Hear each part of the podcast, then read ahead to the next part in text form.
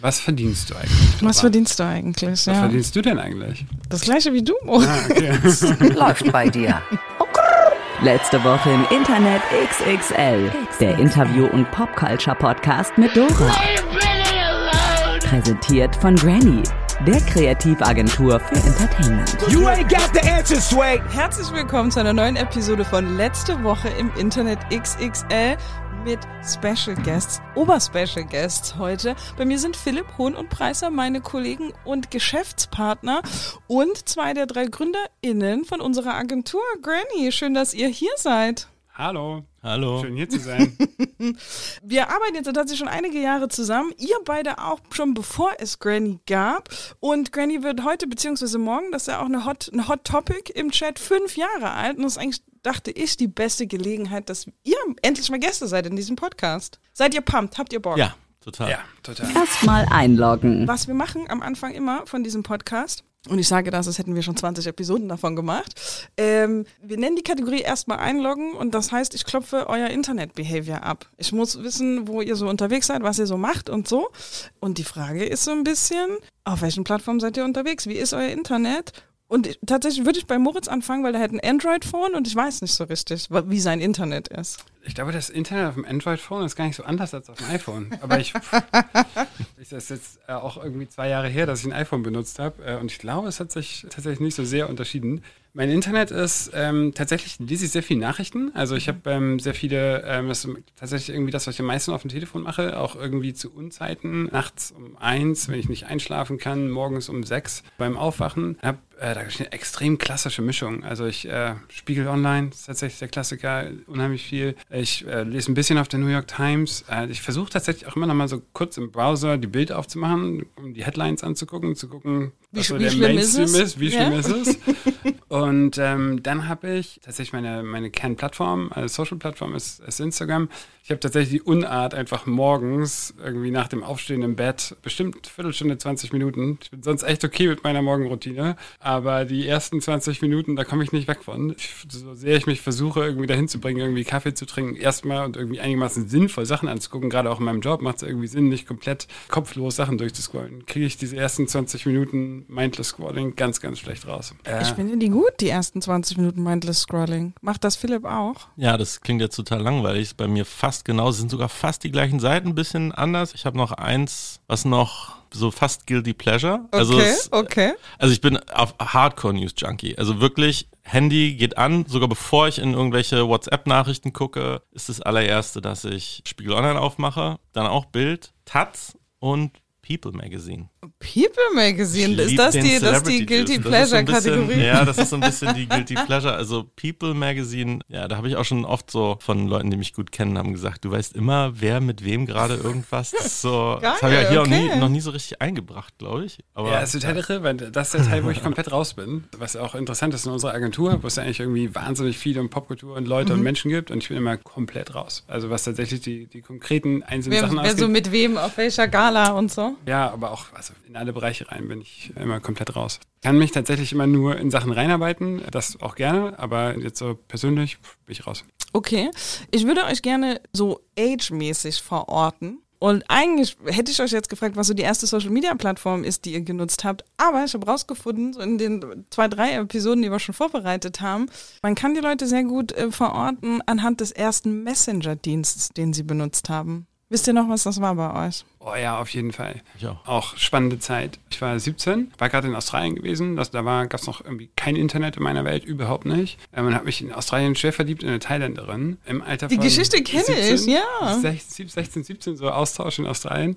Und die saß in Thailand auf dem Land, aber in einer relativ, in einer Lehrerfamilie, also die einzige etwas wohlhabendere Familie in diesem Mini-Ort, in dem die gewohnt hat. Äh, und die hatten alles. Die hatten DVDs, die hatten Internet. Und ich bin dann tatsächlich nach Hause gekommen aus Australien äh, mit dem festen Auftrag, irgendwie dieses Internet, damals mit dem Telefon, ich weiß nicht, erinnert, wo man dann irgendwie immer noch so eine Telefonleitung und auch die Telefongebühren und Internetgebühren obendrauf bezahlt hat. Und es war richtig teuer. Und hatte dann tatsächlich AOL damals und ICQ Messenger, äh, weil sie äh, auf ICQ war. Okay. Und ich glaube, damit wird klar, dass wir beide im gleichen Jahr geboren sind. ich war in den USA im Austausch und bin dort mit AOL in Verbindung gekommen. Man könnte auch noch fragen, der erste Browser, das war Netscape. Ja, oh, ich Das erinnere war mich der auch noch erste an Netscape, Browser, war ja. Netscape ähm, und auch AOL. Äh, und dann habe ich mir in Deutschland gab es immer so Test-Trial-CDs mit so einem Code. Dann konntest du mal 30 Tage lang AOL umsonst benutzen. Dann hast dann immer alle möglichen Leute gefragt, ob die dir noch irgendwie so einen Code geben können. ähm, und dann auch ICQ, ganz klar. ICQ, ich weiß sogar noch meine Nummer. Ich weiß nicht, ob ich die jetzt sagen sollte, aber ich weiß noch mein, ich weiß meine ICQ-ID immer noch. Aus dem Kopf. Meinst Kann du, es würde sagen. sich jemand melden und einfach. Ja? 504 607 44. Das ist meine ICQ-Nummer. Meldet euch Die bitte bei noch. Philipp Hohn. Um Gottes Willen, ich, hab, ich muss es erst wieder installieren, wenn es noch gibt. Ich weiß es nicht. Meinst du, wenn man das dann reinstalliert und sich dann anmeldet, dann müsst du müsstest dann ja auch dein Passwort noch kennen und so, aber das findet man. Das weiß ich auch noch. Ähm, na, natürlich. Weißt du, trudeln dann so 100 unread Messages ein von all den Jahren. Vielleicht. Who knows, ne? Who Vielleicht gibt es noch alte ICQ-Freunde, die sich Ja. einfach die gedacht haben, Mann, was macht Philipp eigentlich? Begegnungen, Leute, die man nie getroffen hat, mit denen man ein halbes Jahr lang geredet hat. Ja, Das ist verrückt. Das gibt's immer noch, oder? Dieses Phänomen ist nicht weggegangen. So random Internetbekanntschaft, that's still a thing. Ja. Mit der Option, sich zumindest zu sehen. Das ist ja irgendwie auch alles vor Fotosharing in irgendeiner Form gewesen, so vor MySpace und dann Facebook und Instagram und so. Das stimmt, ne? Man hat auch sehr gesichtslos mit Leuten gechattet damals. Vollkommen. Aber es war unheimlich aufregend, ne? Ja, das, ist- ja, das war total. irgendwie was komplett anderes als heute. Das war irgendwie ein Blick in eine komplett neue Welt, irgendwie total verrucht und irgendwie total irre, dass man Leute an einem anderen Ort irgendwie anchatten konnte und ich wusste, wer die waren. Und das war, das war schon irgendwie aufregend. Voll. Plattformen, die keiner braucht. Philipp hat mir vorhin erzählt, dass seine Tochter jetzt so eine kleine Smartwatch hat. Die kann nicht so viel, aber die kann was und, und das ist auch ein bisschen scary. Finde ich. Ist das vielleicht was, was keiner braucht? So die. Gadgets für Kinder? Das kann sein. Andererseits könnte man ja auch sagen, dass die langsam herangeführt werden. Mhm. Ich weiß es nicht. Ich bin da sehr zwiegespalten. Ich bin eigentlich kein Fan davon. Aber warum genau?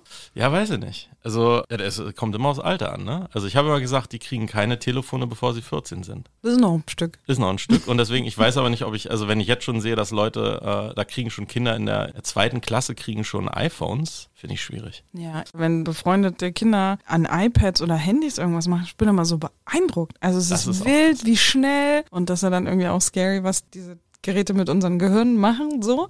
Wie schnell die checken, wie Spiele funktionieren. Okay, das, das Rote muss zum Roten, das Grüne muss zum Grünen und zack, machen die das. Ja. Und dann ist drei Tage später und plötzlich finden die die App selber Ja. und machen sich das Spiel an. Ja. Und also, total wild. Das ist mir mal passiert, da war die, da war die große vier Jahre alt und hat auf einmal meine Apple Watch in die Finger bekommen und hat darauf auf einmal äh, ist in die Bilder-App und hat irgendwie Bilder durchgeswiped auf der Apple Watch. Ich dachte mir, wie intuitiv Ja. ist das gestaltet, dass irgendwie eine Vierjährige in der Lage ist, sich da zu navigieren. Guilty Pleasure. In welchem Internet seid ihr unterwegs, was ihr weder euren Freunden teilt, noch äh, eure MitarbeiterInnen vielleicht über euch denken würden oder was ihr nicht im General Granny Chat auf Slack teilen würdet? Ich habe schon verraten. People People Magazine, Magazine. People Magazine, ganz klar. Aber sorry, ich bin total langweilig. Ich habe, glaube ich, nichts, was ich nicht teilen würde. Oder sowas so Nerdy-Stuff oder so Hobby-Stuff, Nerdy den einfach ich keinen interessiert, was einfach keinen interessiert. Also was ich jetzt tatsächlich habe und was so ein bisschen, auch so ein bisschen in das Mindless Scrolling geht, ich liebe Blitzschach im Internet zu spielen. Blitzschach? Mache das tatsächlich auch in jeder absurdesten Lebenslage und tatsächlich auch irgendwie auf so einem Level, dass man denkt ja irgendwie, Schach ist dann so hoch konzentriert und man macht irgendwie wichtig Sachen und spielt auch gegen andere Leute und irgendwie konzentriert sich und klingt irgendwie wahnsinnig ernst. Aber ich spiele es auf einem irren Tempo gegen irgendwelche anderen Leute und auch teilweise einfach merke ich so in so Situationen, so, keine Ahnung, ich was anderes parallel mache, nur mit halber Aufmerksamkeit. Fast so ein bisschen wie ich morgens durch Instagram spiele. Spiele ich einfach mal kurz irgendwie noch, noch einen Schach und es ist auch nicht förderlich, was so Konzentration angeht und so. Also ich, ich muss mich tatsächlich zusammenreißen, es nicht zu oft zu machen, weil es einfach ähm, Wie, ein wie, wie schnell ist Blitzschach? Wie lange hat man da für eine Runde? Oder wie, lang, wie schnell muss ich ziehen? Also die ganze Partie ist dann so vier Minuten. Zwei Minuten Zeit jeder, ist dann schnell. Das macht richtig Moritz halt auch mitten in einer Konversation mal, dass er auf einmal ein Blitzschach anfängt. Da weißt du, okay, jetzt hast du seine Jetzt Konstellation, vorbei, jetzt jetzt. ist vorbei. Hört er nicht mehr zu. Auf einmal macht er seinen Blitzschach auf und dann weißt du, okay, der, jetzt braucht er mal ein paar Minuten. So, das ist meine Lieblingskategorie. Ähm, die habe ich euch natürlich nicht ins Briefing gemacht, weil die ist so ein bisschen Überraschungskategorie. Aber bevor ich euch das frage, gucken wir kurz, was ihr euch als Drinks ausgesucht habt und wir stoßen an. Wollt ihr sagen, was ihr euch ausgesucht habt? Philipp, was hast du als Drink dir gewünscht? Gin Tonic. Solide. Solide, Kann man, ist ein solider genau. Drink. Bin ich nicht dagegen. Ich habe mal einen Artikel gelesen, es ist der Drink der Psychopathen. ähm, da wo du sagst mir hinterher so, uh. Aber äh, ja, also äh, Oscar Wilde mochte den wohl auch sehr. Mhm, ähm, ja. Ich habe mir einen schweren Rotwein ausgesucht. Natürlich. Gin Tonic hätte auch dabei sein können. Wäre, glaube ich, Ja. die zweite Sache gewesen. Gin Ja. Tonic oder Rotwein. Aber willst du mal sagen, was genau für ein Rotwein? Du bist ja schon ein bisschen Rotwein-Kenner. So, du hast ja schon ein bisschen. Oh, ich kenne genau Ding eine Wein. Art von Rotwein. Und tatsächlich hat es auch äh, eine Geschichte. Mein Onkel hat lange in der Sprachschule in Salamanca irgendwo in Spanien gesessen. Und ich war da ein paar Mal und bin mit alten Freunden von ihm, die so alte Spanier aus dem Ort, die irgendwie dann genau wissen, welcher Winzer wo und wie und was, was man für Weine trinkt. Und tatsächlich hänge ich immer noch sehr an den, an den Empfehlungen von Winzern. Dieser hier, der dann hier auch steht, ist ein Wein, den mein Onkel hier bei einem Familientreffen mitgebracht hat. Wie heißt der? Ich habe vorhin auf das Etikett Prima. Prima. Ist auch nicht so Prima. super teuer, ist total okay und ich, ähm, prima. Findet Prima. man. Äh, ja, dann Cheers, ne? Cheers. Achso, ich habe, das muss man sagen jetzt, einen Whisky Sour, den sich vor ein paar Episoden ähm, Yelda Türkmen gewünscht hat. Und ähm, Yelda hat, äh, hat das gut ausgesucht. Ich fand das super deswegen habe ich das jetzt direkt nochmal genommen. So, hier ist die Überraschungskategorie. Die letzte DM, die ihr verschickt habt. Nehmt mal euer Telefon raus. Ihr dürft euch die Plattform aussuchen. Ich habe mein aber Telefon ihr dürft nicht, am. Platz. Classic Moritz. Moritz verliert Dinge. Äh, Ich habe jetzt Verlegt bewusst mein Telefon hier nicht mehr weil wir zeichnen einen Podcast auf und dann irgendwie Störgeräusche, was weiß ich nicht was. Ich habe mein Telefon bewusst draußen gelassen.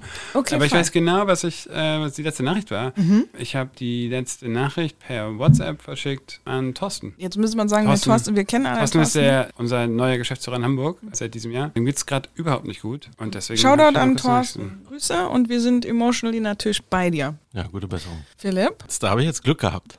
Hab ich ich habe geschrieben, dann. Sari hat ja so eine Nachricht geschickt in unseren Gruppenchat, dass ihre Schwester so einen Fundraiser hat und Ah, wir spenden ja. sollen. Das kommt jetzt richtig gut, ne? Ja. So, da habe ich halt gespendet und habe dann geschrieben. Das war meine Siehst du, das letzte wollte ich auch Nachricht. noch machen. Mensch, habe ich Okay. Glück gehabt. Hätte Ja. jetzt auch schlimmer Hätte- ausgehen können. Hätte richtig Hätte schlimmer anders ausgehen sein können, können. auf jeden Fall.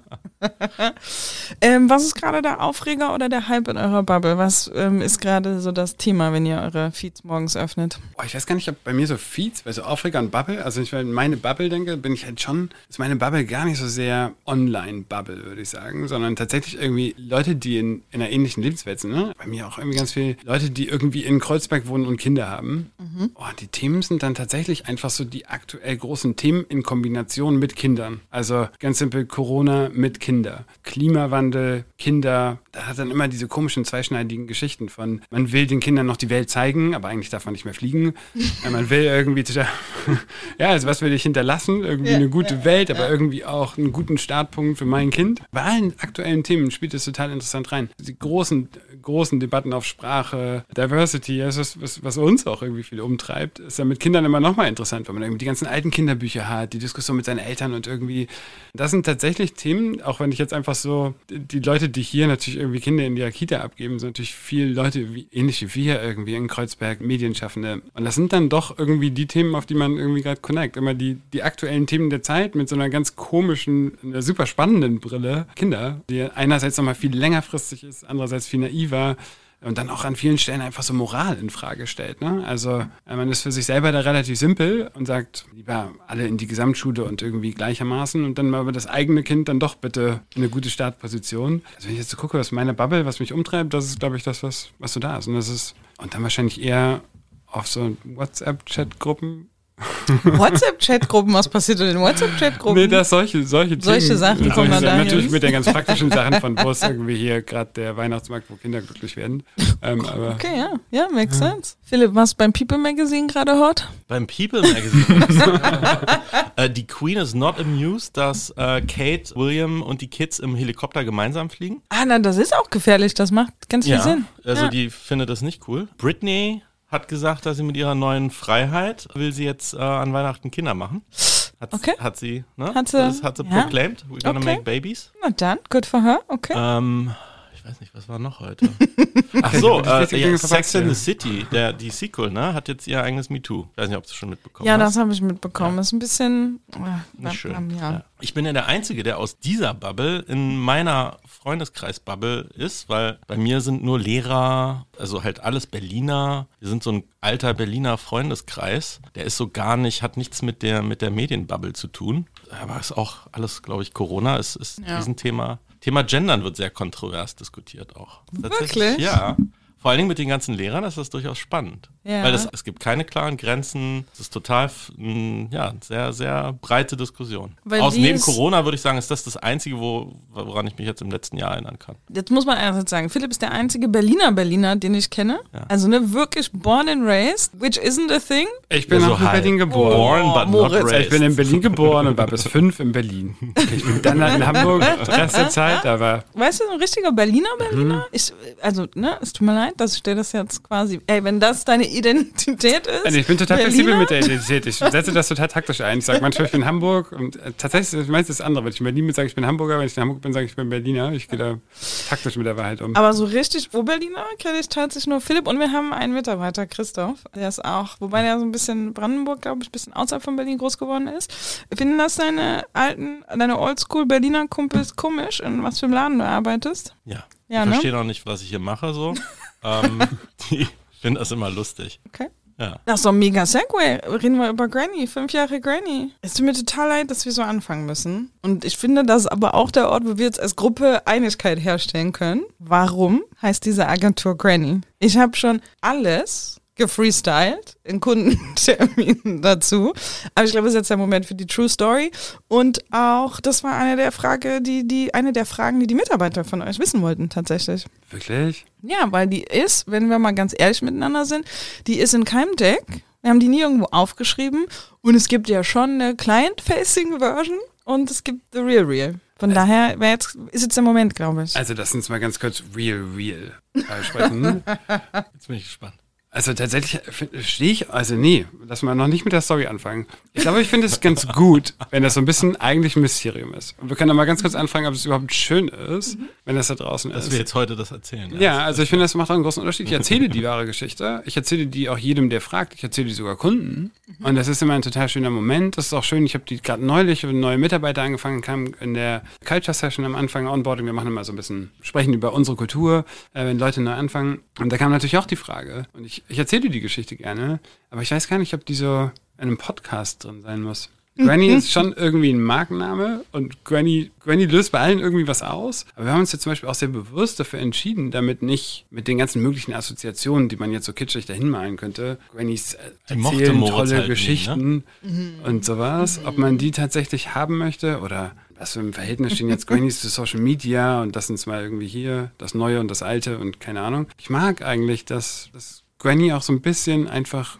Granny ist. Und Die Frage selber kommt halt immer, ne? Heute, äh, ich weiß nicht, ob man das erzählen darf, wir hatten heute auch einen Banktermin Mhm. und da hat man ja so als Unternehmen und da hat er natürlich auch gefragt, wie kommen Sie eigentlich auf diesen Namen? Kommt ständig. Ich hab noch Okay, aber das ist doch Frage- eigentlich jetzt spannend. Was hast du dem Banktypen gesagt? Wenn Moritz okay damit ist? Also ich bin aus dem Banktyp vorher raus. Ich, ähm, ich war ähm, nicht mehr da, als die Frage kam. Ich habe die halbe True Story erzählt. okay, das ist doch something. Also ich, also ja, so. Also ich, wie gesagt, ich, jeder, der die Geschichte hören will, kann doch fragen und wir können es sagen. Aber müssen wir jetzt so ins. Wollt ihr nicht? Nicht so publicly. Willst du was? Also wir können kurz, wir können es auch einfach erzählen. Ich, aber ich, bin, ich bin mit allem fein. Ich ähm, muss ich kurz drüber nachdenken. Ich weiß es auch nicht, ehrlich gesagt.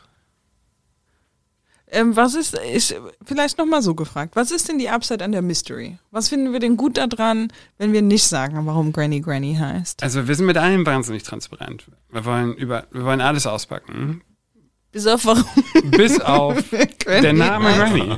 Das ist doch schön. Also es muss doch auch irgendwie ein paar mysteriöse Elemente geben. Wir können nicht irgendwie komplett gläsern sein. Und dann ist es doch eigentlich schön, wenn wir radikal transparent sind und alles mit allen teilen Aber nicht, und erzählen, wie, wie der Kuchen gebacken Ja, wird, ja. dann einfach nur den Namen als Namen zu lassen. Für mich war der Highlight-Moment gekommen ist, war tatsächlich, als der Chief Communications Officer von Netflix bei einer Party Sari gefragt hat, wo der Name herkommt. Weil es ja so ein Mysterium ist. Und die Frage ist, wenn das jeder weiß und es überall stehen würde, vielleicht, dann wäre es, hätte es diesen Moment auch nie gegeben, ne? Das stimmt. Oder wenn Das es einfach die. Jastani Preiser Hohn GmbH wäre. Also wir bauen das jetzt auf. Ne? Das Schöne ist, es gibt ja immer so einen Comic Relief und die Wahrheit ist ja immer total banal. Ja. Und da ist es ja auch immer so ein schöner Moment und ein Icebreaker. Also ich habe in Kundenterminen das auch teilweise, dass es irgendwie ganz schön ist, wenn es dann einfach so eine ganz, ganz banale Auflösung gibt und alle kurz lachen können. Ja, stimmt. Weil die Ist schon sehr auch absurd gut. ja auch ist. Ja, Ja, und ja. deswegen, Man stellt sich größer vor, ja, genau. als die actual Story ist. Ja, Ja, das es ist dann einfach ganz am Ende ist wie mit vielen Sachen. Die Realität ist erstaunlich banal, aber gerade. Ich finde ja eigentlich ganz schön, das einfach so stehen zu lassen.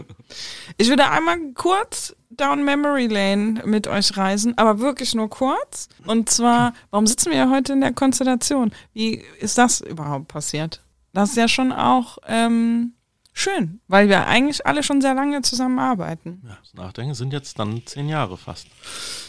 Das Ich sage oft, so ähm, wenn ich Leute interviewe, wenn ich Kandidatinnen interviewe, dass ihr eine meiner längsten Relationships in meinem Leben seid, tatsächlich. Ja, das ist doch schön. Aber so- äh, also weiß ich nicht, wie es euch geht, aber so Ja. tatsächlich eine der. Nicht die, aber eine der. Ja. Auf jeden Fall. Total. Also an der Stelle auch, glaube ich, von Anfang an, du warst ja lange Kunde von uns, als auf Netflix-Seite, irgendwie eine total äh, bestimmende Beziehung. Tatsächlich irgendwie diese Runde auch in meinem Leben, muss ich sagen. Ich habe gerade oh, vor ein paar Wochen ein Gespräch gehabt mit einem anderen Gründer und der hat irgendwie so eine Art Selbsthilfegruppe für Gründer äh, gegründet, ins Leben gerufen, wo ich nicht teilgenommen habe.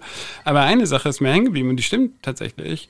Wenn man gründet und Unternehmer ist, hat man tatsächlich, und das habe ich jetzt auch irgendwie nochmal gemerkt, als wir irgendwie mit äh, Amsterdam und Hamburg aufgemacht haben, mit Thorsten und Anne, der Moment, wo man tatsächlich Verantwortung dafür hat, dass andere Leute ihren Paycheck haben und das Gefühl hat, dass der Paycheck muss auch weiter laufen, das macht schon was mit einem. Und an der Stelle wird man dann, werden viele Leute auch ein bisschen einsam über die Zeit. Gerade wenn es wächst. Also vielleicht ist man irgendwie mit allen noch sehr an Bord, wenn man irgendwie 10, 5, 15 Leute ist. Irgendwann hört es auf und die Probleme, die man hat und die Verantwortung, so gerade in den Gesprächen mit und Thorsten und irgendwie mit anderen Gründern, findet man wieder raus, man kann das letztlich, diese Gefühle dann doch mit relativ wenig Leuten teilen, weil die Erfahrung relativ wenig Leute macht, machen. Und das macht einen dann manchmal, also weil einen halt andere Sachen umtreiben, gar nicht so, weil es wichtiger ist oder so, sondern einfach, es ist ein bisschen anders äh, über die Probleme, die man sprechen will. Und das macht einen dann auf eine bestimmte Art und Weise einsam. Und auf der anderen Seite bedeutet es halt auch, dass Leute, die was ähnliches gerade durchmachen, dass man mit denen doch irgendwie auch enger zusammenrückt. Auch so emotional. Das hat mir an der Runde auch eigentlich immer gut gefallen, dass wir doch irgendwie, finde ich, eine, eine gute Balance gefunden haben zwischen irgendwie persönlich nah sein und irgendwie das zu- wertzuschätzen, ohne jetzt jeden Abend zusammen rumzuhängen und nichts anderes mehr zu machen und jeder irgendwie noch so seine Freunde außen dran Ja, hat. total. Irgendwie da eine gute Balance hinzukriegen. Ja, das kann ich total nachvollziehen. Ich habe auch in den letzten fünf Jahren, würde ich sagen, hat sich, ich habe natürlich meinen Freundeskreis, meinen, meinen alten, aber ich habe sehr viele Business-Freunde, die dann tatsächlich, mit denen man sich dann auch abends trifft, mit den Familien, weil die eben ähnliche Dinge durchleben und dann man da Themen hat, wo man sich drüber unterhalten kann, was einen bewegt. Und das ist das, was einen dann wirklich auch, ja, was, was einen umtreibt und wo man dann das Bedürfnis hat, drüber zu reden und auf Ja. einer Party, Smalltalk über irgendwelche anderen Themen, da ist man dann, wird man einsam, weil man dann Ja, ja, auf das jeden ist Fall. Schon, ist schon so. Ich habe mich vor kurzem unterhalten darüber, wie absurd diese Choice ist. Also die Choice, Unternehmer zu sein oder Gründerin zu sein, macht man ja oft wegen der Freiheit. Also man macht das ja, ich behaupte das jetzt einfach mal, es gibt bestimmt Leute, die andere Gründe dafür haben. Ich glaube, ein großer Teil davon ist oft Freiheit von einem Chef, einer Chefin, Freiheit von Boundaries, sein eigenes Schicksal in der Hand haben. Also ja schon oft motiviert durch, ich will selber entscheiden und auch ich glaube, was auch viele nennen, ist, die haben keinen Bock auf ein Ceiling. Also, ne, du kannst halt irgendwie in Company XY anfangen, weißt, was du verdienen kannst, weißt, was du machen kannst und du wirst aber, wenn du, also mag sein, dass du dich irgendwie vielleicht sogar bis zur Geschäftsführerin mauserst, aber es gibt einen Cap da drauf. Der Laden gehört jemandem anders und am Ende trifft auch an, jemand anders die Entscheidungen. Also ist Freiheit oft der Motivator. Und dann ist es ähm, fünf Jahre später und man hat 70 MitarbeiterInnen und Freiheit ist nicht mehr der Deal. Man hat sich hier plötzlich einen sehr liebgewonnenen, aber doch realen Klotz ans Bein gebunden, der alles andere bedeutet als Freiheit. Ja? Total. Sondern der ist 3.30 Uhr aufwachen, schweißgebadet und denken, okay, die müssen alle bezahlt werden. Was ist, wenn das Projekt nicht passiert? Ich, wir haben zum Glück mittlerweile den Punkt erreicht, wo es diese Nächte eigentlich nicht mehr gibt oder nicht mehr so häufig gibt. Man hat, glaube ich, wegen anderen Themen schlaflose Nächte. Die Finanzen sind es, glaube ich, gerade nicht. Aber dennoch ist ein witziges, ist ein witziges, weiß auch nicht, paradox, so, ne? Total. Das habe ich auch schon gehabt. Aber es ist witzig, dass wir jetzt gerade die Kurve gekriegt haben, sofort in ganz tief rein. Von, mal kurz anfangen, wir haben eigentlich angefangen. Stimmt, aber vielleicht sollten wir die Bullet Points, bevor wir äh, über Freiheit sprechen, die Bullet Points doch nochmal erzählen. Also tatsächlich haben wir uns ja mit der Geschichte auch nochmal, glaube ich, vor einem halben Jahr nochmal irgendwie kurz beschäftigt, versucht irgendwie einmal irgendwie die, kurz die Bullet Points irgendwie zusammenzukriegen. Wie war eigentlich alles? Witzig ist immer ähm, an der Stelle, wie anders alle was wahrnehmen. Deswegen jetzt auch nur meine Wahrnehmung an der Stelle. Wir haben Granny vor fünf Jahren gegründet und gegründet ist auch schon fast der falsche Begriff. Also Granny hat sich eigentlich fast entwickelt aus dem Netzwerk raus und aus einer bestehenden Zusammenarbeit eigentlich auch schon von uns vier damals, also von dir auf Kundenseite bei Netflix, aus Sari, Philipp und mir in einem Netzwerk, also äh, Philipp und ich in einem Netzwerk äh, und Sari, mit der wir sehr eng zusammengearbeitet haben, mit der wir mehr, mehr machen wollten. Wenn ich jetzt darauf zurückerzähle, und das hat natürlich immer viel mit Geschichten erzählen zu tun und wie erzählt man es und was macht man hinterher da draus, aber tatsächlich ja, sind wir angetreten mit irgendwie Kreativarbeit anders zu organisieren, unterschiedliche Leute reinzuholen ähm, und, und nicht nur klassische Agenturleute. Und viel davon war total schön. Ähm, was tatsächlich gefehlt hat, war irgendwie zusammenzukommen und Verantwortung zu teilen, gerade im Netzwerk. Sondern es war dann halt doch oft irgendwie, man bleibt dann alleine sitzen am Ende und hat irgendwie ein paar Leute, die für ein Projekt reinkommen, aber Verantwortung nicht wirklich teilen. Und auf der anderen Seite muss man da auch ganz offen sagen, gab es dann einfach auch unterschiedliche Haltungen dazu, wie, wie sich das Netzwerk weiterentwickeln sollte. Klar Richtung Coworking Space und irgendwie Netzwerk oder Richtung kreative Arbeit anders aufzustellen. Und wir haben uns dann halt entschieden dafür, diese Elemente wieder zurückzubringen. Also ein Team aufzustellen, was gemeinsam zusammenkommt und Verantwortung teilt. Und hatten das Riesenglück, mit Diodora auf Netflix-Seite zusammenarbeiten zu dürfen. Und ich glaube, man kann an der Stelle auch wirklich einfach mal sagen, wir hatten an der Stelle auch einfach wirklich was, was eine schöne Konstellation, die sehr glücklich war und einfach gut funktioniert hat. Scheinbar ja für dich auch. ja, auf jeden Fall. hat, hatte Total. einfach Glück. Man hätte es hätte auch anders laufen können. Ja, und dann waren wir, glaube ich, einfach so ein bisschen mit der, mit der Idee, Kreativität ein bisschen anders aufzustellen, einfach zur richtigen Zeit, am richtigen Platz und mit dem richtigen Kunden die Sachen dann auch beweisen zu können, was, was ganz viele andere Leute, die, glaube ich, ähnlich smart, vielleicht noch viel smarter und noch viel bessere Ideen hatten, nicht hatten, hatten wir die Chance, dass das und dann auch tatsächlich auf ein Level umzusetzen, in dem tatsächlich auch andere Leute das sehen. Das ist dann ja auch wichtig, wenn man eine Agentur aufbaut, einfach andere Kunden das sehen, aber auch Mitarbeiter das sehen und auch irgendwie kommen wollen. Also es ist einfach was anderes, wenn man da rausgeht und sagt, wir arbeiten für Netflix, kriegt man andere Leute, als wenn man sagt, wir arbeiten für whoever24.de. Oder die Kühlschrank, die fiktive Kühlschrank-Company, die wir häufig Cool benutzen. Fridge. Cool Fridge. die cool, Cool Fridge Company. Ähm, ich habe zwei Fragen dazu. Die eine ist, jetzt fast forward fünf Jahre, zehn Leute versus 70 Leute. Was ist anders, Philipp? Alles. Alles.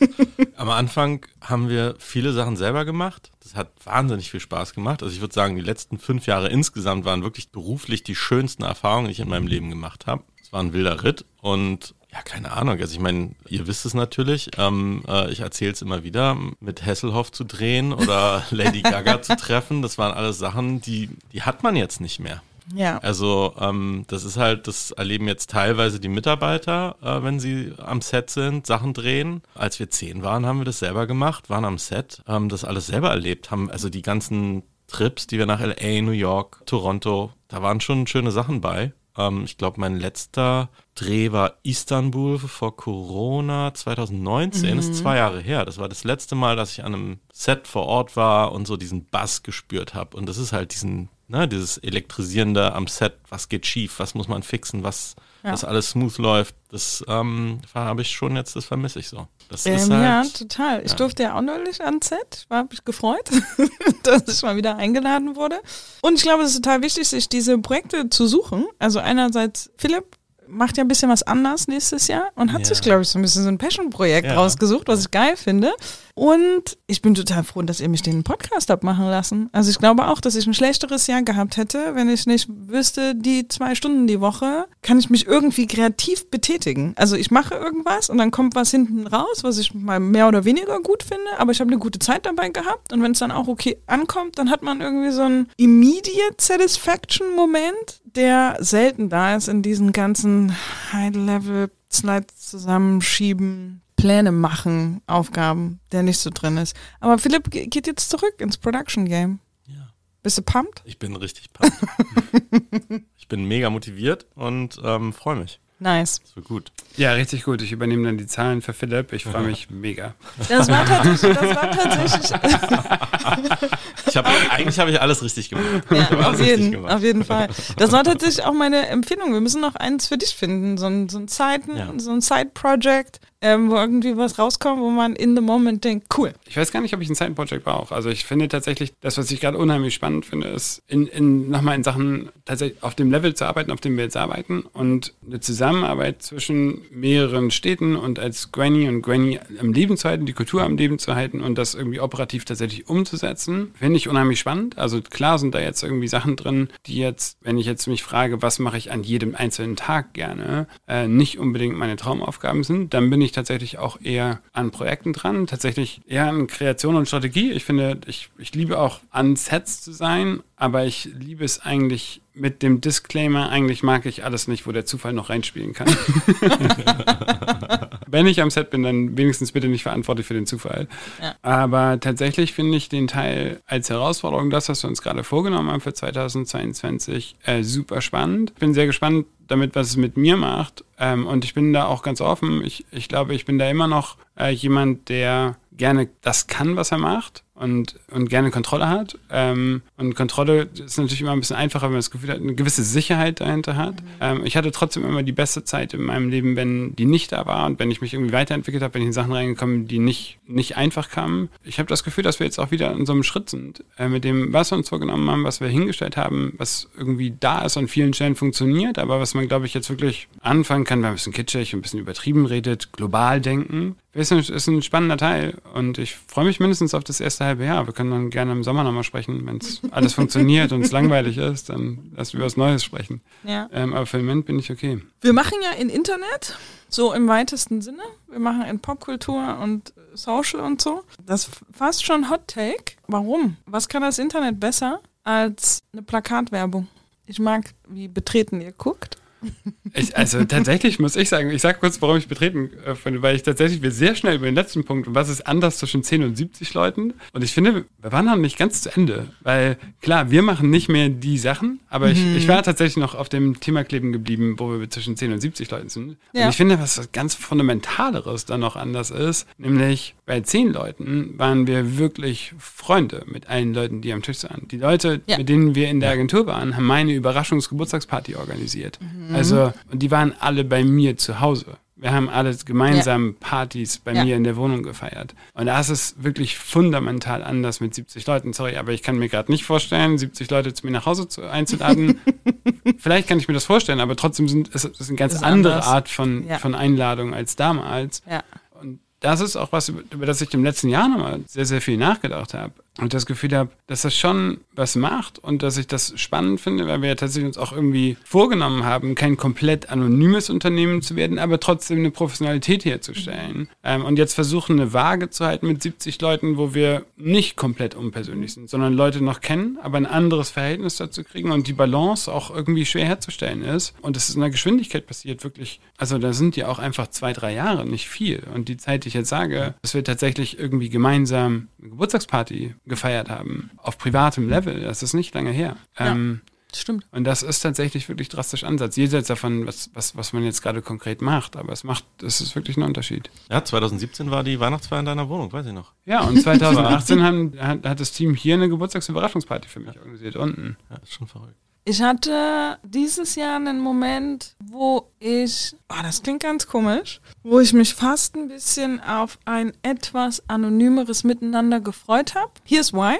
Dass so ein paar OGs gegangen sind, war so emotional, dass ich dachte, brauche ich nicht nochmal. Also im Sinne von, da waren Leute dabei und es ist völlig natürlich, dass die gehen, ne? Also Leute, die irgendwie tatsächlich seit Stunde Null in dieser Agentur gearbeitet haben, dass man nach vier, fünf Jahren irgendwie einen anderen Job macht und vor allen Dingen ja irgendwie auch im Guten geht und sagt, ich will mal was anderes machen oder ich, ich muss jetzt einfach mal irgendwie was anderes probieren. Das konnte ich alles total nachvollziehen. Ich würde fast sogar sagen, es sind bestimmt auch ein, zwei dabei, die ich fast aus der Agentur gequatscht habe, wenn die zu mir kommen und sagen, was soll ich denn machen? Denn ich sage, ey, no hard feelings, ist doch alles okay, mach mal. Ich kann das total nachvollziehen. So niemand ist dir hier böse, wenn du noch mal was anderes probierst. Bitte bleib nicht aus falscher Loyalität, weil ich habe nichts davon, wenn du unglücklich hier bist und du hast nichts davon. Mach dein Ding. Und dennoch waren da so ein, zwei Momente dabei, wo ich dachte, Boah, ey, also dieses Level an Abandonment-Issues und Personal Failure-Gefühlen, das müsste ich jetzt nicht einmal im Monat haben. So. Dieses Jahr hat sich bei mir schon ein Element eingestellt von eine gesunde Distanz zu manchen Dingen ist wahrscheinlich besser für mich hier und da. Und Ja. das ist ja witzigerweise auch ein Feedback, was wir von den Leuten kriegen, die auch sagen, Granny, bei Granny sein ist so persönlich. Und es hat ganz viel Upside. Man fühlt sich verantwortlich und man fühlt sich connected. Und dann gab es auch diese Momente, wo ich gedacht habe, es ist viel zu persönlich, kann ich mehr. So. Was ich so spannend finde, ist, dass tatsächlich ja bei dem Anspruch auch noch sehr unterschiedliche Leute zusammenzubringen, irgendwie ein sehr diverses Team zusammenzubringen, äh, was irgendwie erstmal nicht unbedingt überall auf Augenhöhe ist. Äh, auf Augenhöhe nicht im Sinne von oben unten, sondern einfach auf, wir gucken in eine ganz andere Richtung, wir gucken auf Dinge ganz anders, wir haben eine ganz andere Perspektive, auf die wir drauf gucken. Finde ich tatsächlich, dass gerade dann das schon hilfreich ist, die Sachen zusammenzubringen, wenn es ein bisschen ein Kit gibt und das nicht rein professionell ist. Voll. Der hilft, Leute in einem Team Vertrauen aufzubauen. Weil der Teil hat trotzdem noch immer noch, und ich, das unterstreiche ich auch, jeder, der sagt, ich baue hier agile, äh, hierarchielose, flache Hierarchien, diverse Teams auf und das ist total einfach und wir machen das und das ist cool. Ich würde immer noch sagen, das ist harte Arbeit und das ist für Ja. jeden Einzelnen, der da drin arbeitet, total schwierig. Und es hilft ein bisschen, einen Kit zu haben und ich glaube, der ist auch irgendwie auch gerade in der Kreativwelt notwendig, ein gewisses Level an Beziehung herzustellen.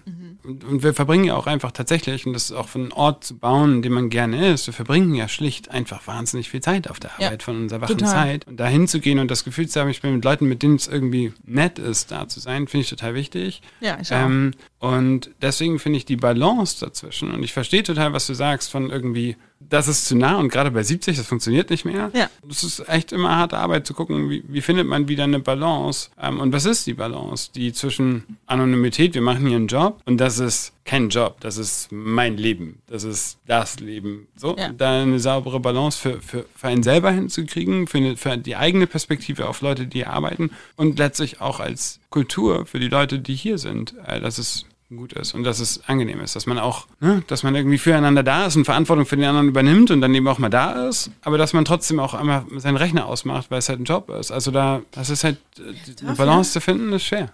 Ähm, und das ist, äh, das glaube ich, das, wo wir gerade drin sind. Und bei zehn Leuten waren wir untergehakt.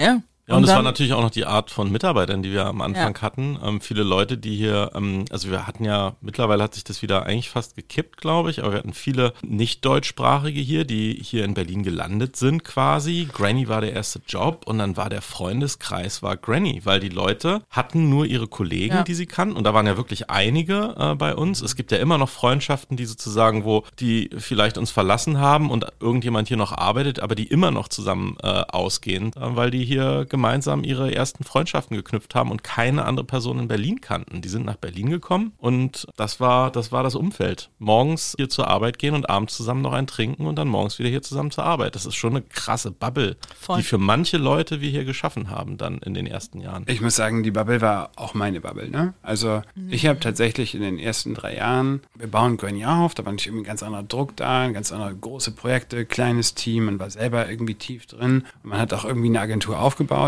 Ich habe 14 Stunden gearbeitet und wenn davon, wenn ich davon 14 Stunden, zwei Stunden nicht wirklich gearbeitet habe, habe ich zwei, drei Stunden mit dem Team Ja. davon irgendwie beim Rotwein noch die letzten äh, Präsentationen angeguckt oder beim Bier und dann unten weitergetrunken. Also ich war mit, mit den gleichen Leuten. Also man war, Ja. ich war hier drei Jahre lang mit dem Team nonstop zusammen. Viel mehr als mit meiner Freundin. Und Es gab ist mit 70 Sommerabende, da haben wir anders. gegenüber in den Prinzessengarten wirklich jeden Abend in der Woche zusammen mit dem Team noch gesessen. Also Ja. das war wirklich hart. Ja. Fast wirklich jeden Abend im Sommer, wenn es so ein lauer Sommerabend war, sind wir rübergegangen und haben noch irgendwie eine Runde Bier und haben noch ein bisschen gequatscht. Und das, Ja. das war schon intensiv. Das war schon wirklich. interessanter Kontrast. Also ich habe gerade die Woche noch mit jemandem gesprochen, der sehr viel für am Anfang bei Heimat war, der so erzählt hat von der Anfangszeit von Heimat, wo die irgendwie alle zusammen in Skiurlaub und hier und in, in Grill Royal und wo immer hin. Und bei uns war es immer irgendwie so die Mischung zwischen New York, Shooting in New York, Business Class hin und dann hier Dosenbier im Prinzessinnengarten. Ja, es auf hat jeden immer Fall. harte Kontraste bei Ja, Granny. auf jeden Fall. Ja, das Gibt es was, was ihr euch wünschen würdet, was die Mitarbeiter wissen? Oder was euch die Mitarbeiter mal fragen, was irgendwie nie zur Sprache kommt? Ja, ich weiß gar nicht, ob das so. Ich weiß nicht, ob die Leute es nicht wissen, aber ich glaube, es ist wichtig, dass die Mitarbeiter wissen, wie schwer es ist, jemanden zu kündigen. Also wie, wie wirklich, wie, wie, Ja, ja, wie ja, ich, wie ja, ich ja. Nacht, die Nacht meist vorher, ich meine, wird immer weniger, wir werden immer größer. Ähm, am Anfang würde ich sagen, in den ersten drei Jahren waren es schon immer noch Moritz und ich so. Mhm. Ähm, das ist jetzt nicht jedes Mal mehr so, aber jetzt gerade wieder neulich und wenn es langjährige Mitarbeiter sind, da kann ich vorher nicht schlafen die Nacht. Da habe ich Kopfschmerzen an dem Tag, weil ich so angespannt bin. Und ich meine, kann man das sagen? Wir haben ja auch schon geheult in Kündigungsgesprächen. Also, Also ich auf jeden sehr- Fall, ich kann das sagen, ich habe eine, geheult. eine sehr, eine sehr emotionale Geschichte auch Ja. für uns. Und ich weiß nicht, ob die Mitarbeiter das immer so, also man denkt dann auch, so, Mhm. ja, jetzt kündigen die mich hier. Ähm, Ja. Wenn eine Reise, eine gemeinsame Reise, sage ich jetzt mal so, dann irgendwie zu Ende geht und man äh, schöne Jahre zusammen hatte und man dann irg aus irgendeinem Grund das nicht mehr klappt, dann ist das für einen und man diese Entscheidung treffen muss. Manchmal muss man ja einfach so, muss man Entscheidungen treffen. Das ist leider eben auch der Teil des Unternehmertums, dann auch manchmal harte Entscheidungen zu Ja. treffen, weil es einfach best for the business ist an der Stelle oder, oder das Beste für, für auch die anderen Mitarbeiter, für alle, dann tut es einem auch manchmal weh. Und das, ich weiß nicht, ob die Leute das, ob das den Leuten wirklich so bewusst ist, wie emotional das auch für uns ist. Also natürlich ist es für die Person richtig scheiße, Ja. verstehe ich, aber es ist auch für uns, also für mich, die unangenehmste Sache, die es gibt. Und ähm, ja, ich glaube, das ist, äh, ich war, ich, keine Ahnung, ich, vielleicht, vielleicht wissen die Leute das äh, oder können es erahnen, aber es ist, ähm, das wäre, glaube ich, so die Sache. Boah, wo du gerade von Kündigungen sprichst, das ist tatsächlich, wenn ich zurückblicke, auch irgendwie, wann es die emotionalsten Momente, die, die Ja. schwierigsten. Ne? Es ist trotzdem auch anders. Es ist jetzt, mir fällt es immer noch wahnsinnig schwer, aber ich erinnere auch die Situation, wo wir tatsächlich einfach schlechte Hiring-Entscheidungen getroffen haben, wo wir tatsächlich Leute auf Positionen eingestellt haben, die gar nicht abliefern konnten, weil wir einen Fehler gemacht haben, weil wir nicht gut waren und nicht, weil die Leute schuld waren, sondern wir haben die einfach auf eine Position eingestellt und auf ein Level, was sie, was sie, wo sie noch nicht waren oder wo sie für Granny einfach nicht waren, nur weil sie es für eine andere Agentur gemacht haben. Ich glaube, wo wir heute einen viel besseren Blick drauf haben und wo du dann weißt, du bist gerade unfair der Person gegenüber, weil du hast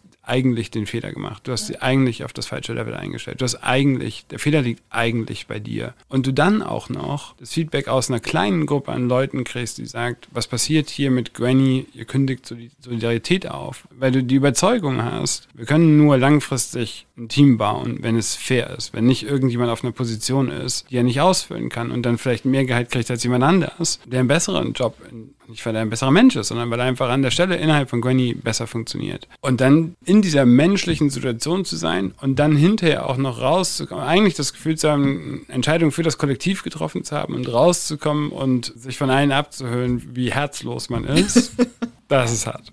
Also, obwohl ehrlich gesagt, der, der, der Teil mit Herzlos, den kann ich immer noch, da kann ich dann reden und dann kann ich mit Leuten sprechen und das einordnen und das Ja. funktioniert für mich. Der persönliche Moment, wo ich weiß, der Fehler liegt bei mir eigentlich, ich habe die Person auf den falschen Job eingestellt und ich sitze dir gegenüber und sage, sorry, es ist eigentlich nicht dein Fehler, es ist mein Fehler, ich kündige dir trotzdem. Der ist, Ja. boah, das, das waren meine schlimmsten Momente. Also, wo ich wusste, der, die Person kann eigentlich nichts dafür. Ja. Ich würde sagen, meine schlimmsten Momente sind die, wenn ich das Gefühl habe, wir können das Granny, der, die, den, die, das, Granny Promise nicht halten. Also für mich waren es wirklich die Momente mit, es sind teilweise nicht unsere Schuld gewesen, ne? Also irgendwie Kunden verhalten sich schlecht oder Individuen in der Agentur verhalten sich irgendwie nicht korrekt. Und dann muss man losgehen und den Cleanup machen. Oder Momente, wenn einfach sich Sachen, ne, und das ist ja auch irgendwie auf 10 versus 70 Leute, wenn es Entscheidungen gibt, die du eben treffen musst für das, für das Wohl des großen Ganzen. Also interessanterweise eine reale Experience in Sachen Demokratie. Also wir entscheiden Dinge, die vielleicht für einen absolute Katastrophe sind, aber eben für 69 dann gut und von Vorteil oder fair für den Rest. Und diese Momente, wo, und ich, also ne, ich will mich gar nicht beschweren, diese wahrgenommene Power Dynamic stimmt ja. Ich habe mehr Power als eine Mitarbeiterin, der ich gegenüber sitze und sagen muss, ich lasse dich gehen oder wir machen das jetzt ja aber so oder das ist meine Entscheidung.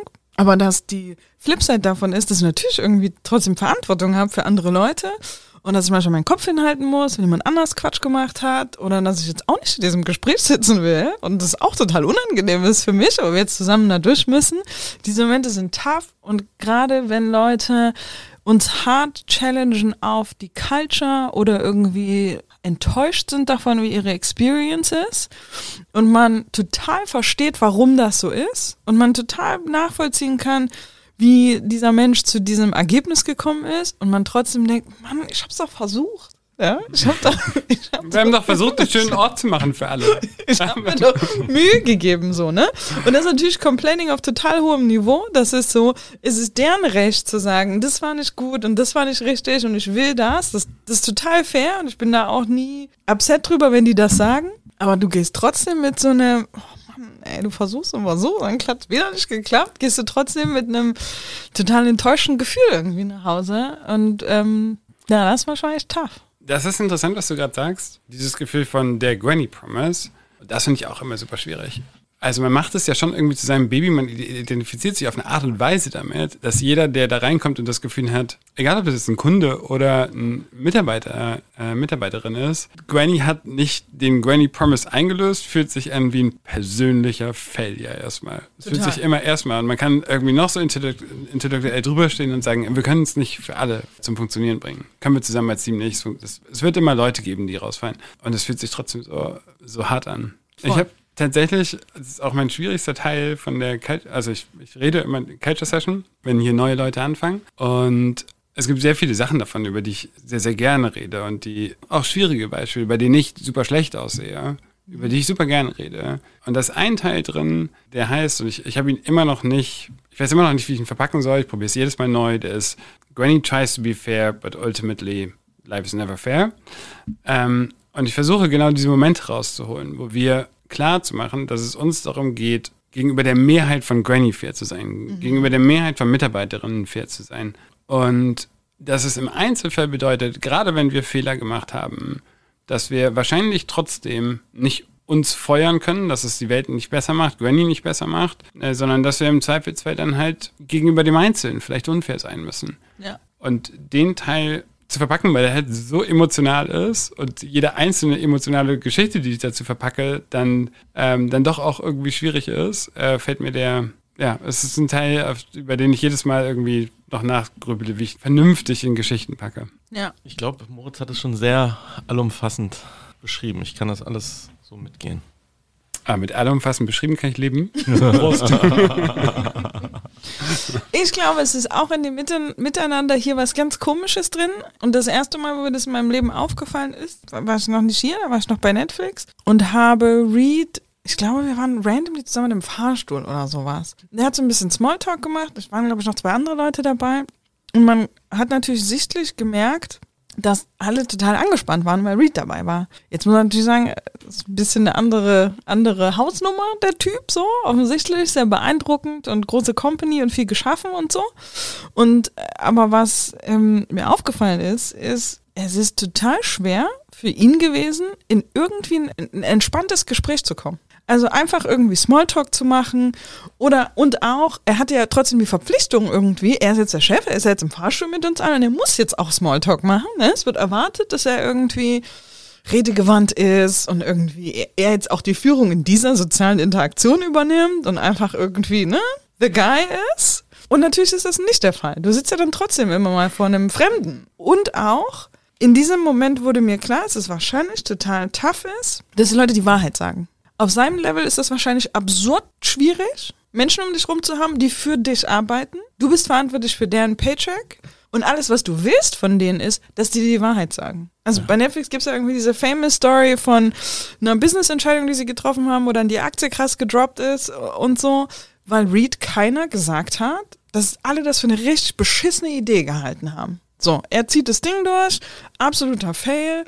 Und das war tatsächlich auch die Geburtsstunde der Netflix-Culture, wie man sie jetzt kennt. Die ist geboren aus einem, kann doch nicht sein, dass ihr alle vorher schon wusstet, dass das in die Hose geht und ihr habt mir nicht Bescheid gesagt. Und wenn ich das auf uns übertrage im Kleinen, gibt es ganz viele Momente, wo ich mir wünschen würde, wir begegnen uns mehr als Menschen einfach. Also ich verstehe, gerne ist total naiv und ist ein ganz komischer Wunsch von mir. Natürlich habe ich ein gewisses Level an Power über die Person, mit der ich gerade zu tun habe, weil ich, ja, ich habe ein bisschen Power in der Hand über deine Livelihood. So, ich könnte jetzt deinen Paycheck irgendwie ruinieren für nächsten Monat oder für in drei Monaten oder so. Aber es ist mir auch unangenehm, also zurückzukommen auf die Frage, um zurückzukommen auf die Frage von, was würde ich mir wünschen, was unsere MitarbeiterInnen wissen über uns, ist mir auch manchmal unangenehm, mit drei Fremden in einem Termin zu sitzen, weil sie gerade angefangen haben und wir kennen uns noch nicht besonders gut und wir fremdeln ein bisschen, ist unangenehm. Ich würde mir wünschen, dass manchmal Leute einfach sagen, was für eine beschissene Idee. Hier, ich habe einen besseren Vorschlag und die tun es irgendwie nicht und kommen dann ein halbes Jahr später und sagen, du, ich wusste schon, dass das eine beschissene Idee ist. Das ist total schräg. Ich weiß, dass sich dieser Zustand wahrscheinlich nicht so richtig herstellen lässt, aber der Teil ist wirklich total fucked up. Boah, das ist ein super zweischneidiges Schwert, ne? Also ich, ähm, ich glaube, ich hätte tatsächlich mit Leuten, mit denen ich sehr, sehr eng bei Granny zusammengearbeitet habe, auch irgendwie Beziehungen, wo Leute irgendwie mir gegenüber einfach gesagt haben, was sie denken. Ähm, und das ist tatsächlich natürlich manchmal in einem Business-Kontext. Also wenn wir jetzt sitzen und machen ein Review-Meeting mit den Tribe Leads am Dienstag 15 Uhr, alle kommen zusammen und irgendwie jemand sagt wirklich, was ihn gerade richtig aufgeregt hat, mhm. dann ist das natürlich relativ schnell ein Level, wenn da sieben Leute drin sitzen und jeder einfach seinen privaten Rant, die Entscheidung hat mich reflektiert, mich aufgeregt, die ja. auch für uns total ätzend ist. Ja. Also die in dem Meeting, die das komplette Meeting komplett unproduktiv macht, wenn da jeder einfach reinkommt und da gibt es ja, sagen wir einfach, irgendwie im Complaining-Modus. Ähm, und ich glaube, dass wir an der Stelle tatsächlich sehr oft sehr, sehr anders waren. Also wir hatten oft sehr, sehr wenig das Problem, dass Leute zu uns gekommen sind und gerantet haben. Ich mag das auch tatsächlich sehr, sehr gerne. Ähm, und ich tatsächlich in diesem notwendigen Professionalisierungs- oder ich will gar nicht sagen Professionalisierungs- einfach es ist ein anderes Level, wenn du 70 Leute bist, von Leuten, die dann auch Führungsaufgaben übernehmen, was anderes erwarten musst und auch eine an, bestimmte andere Meetings brauchst. Das hat nichts was mit weniger oder mehr professionell zu sein, sondern brauchst einfach mit mehr Leuten irgendwie an bestimmten Stellen irgendwie einfach ein bisschen mehr abliefern auf dem Punkt. Der Teil geht dann halt einfach, also der funktioniert dann schlechter.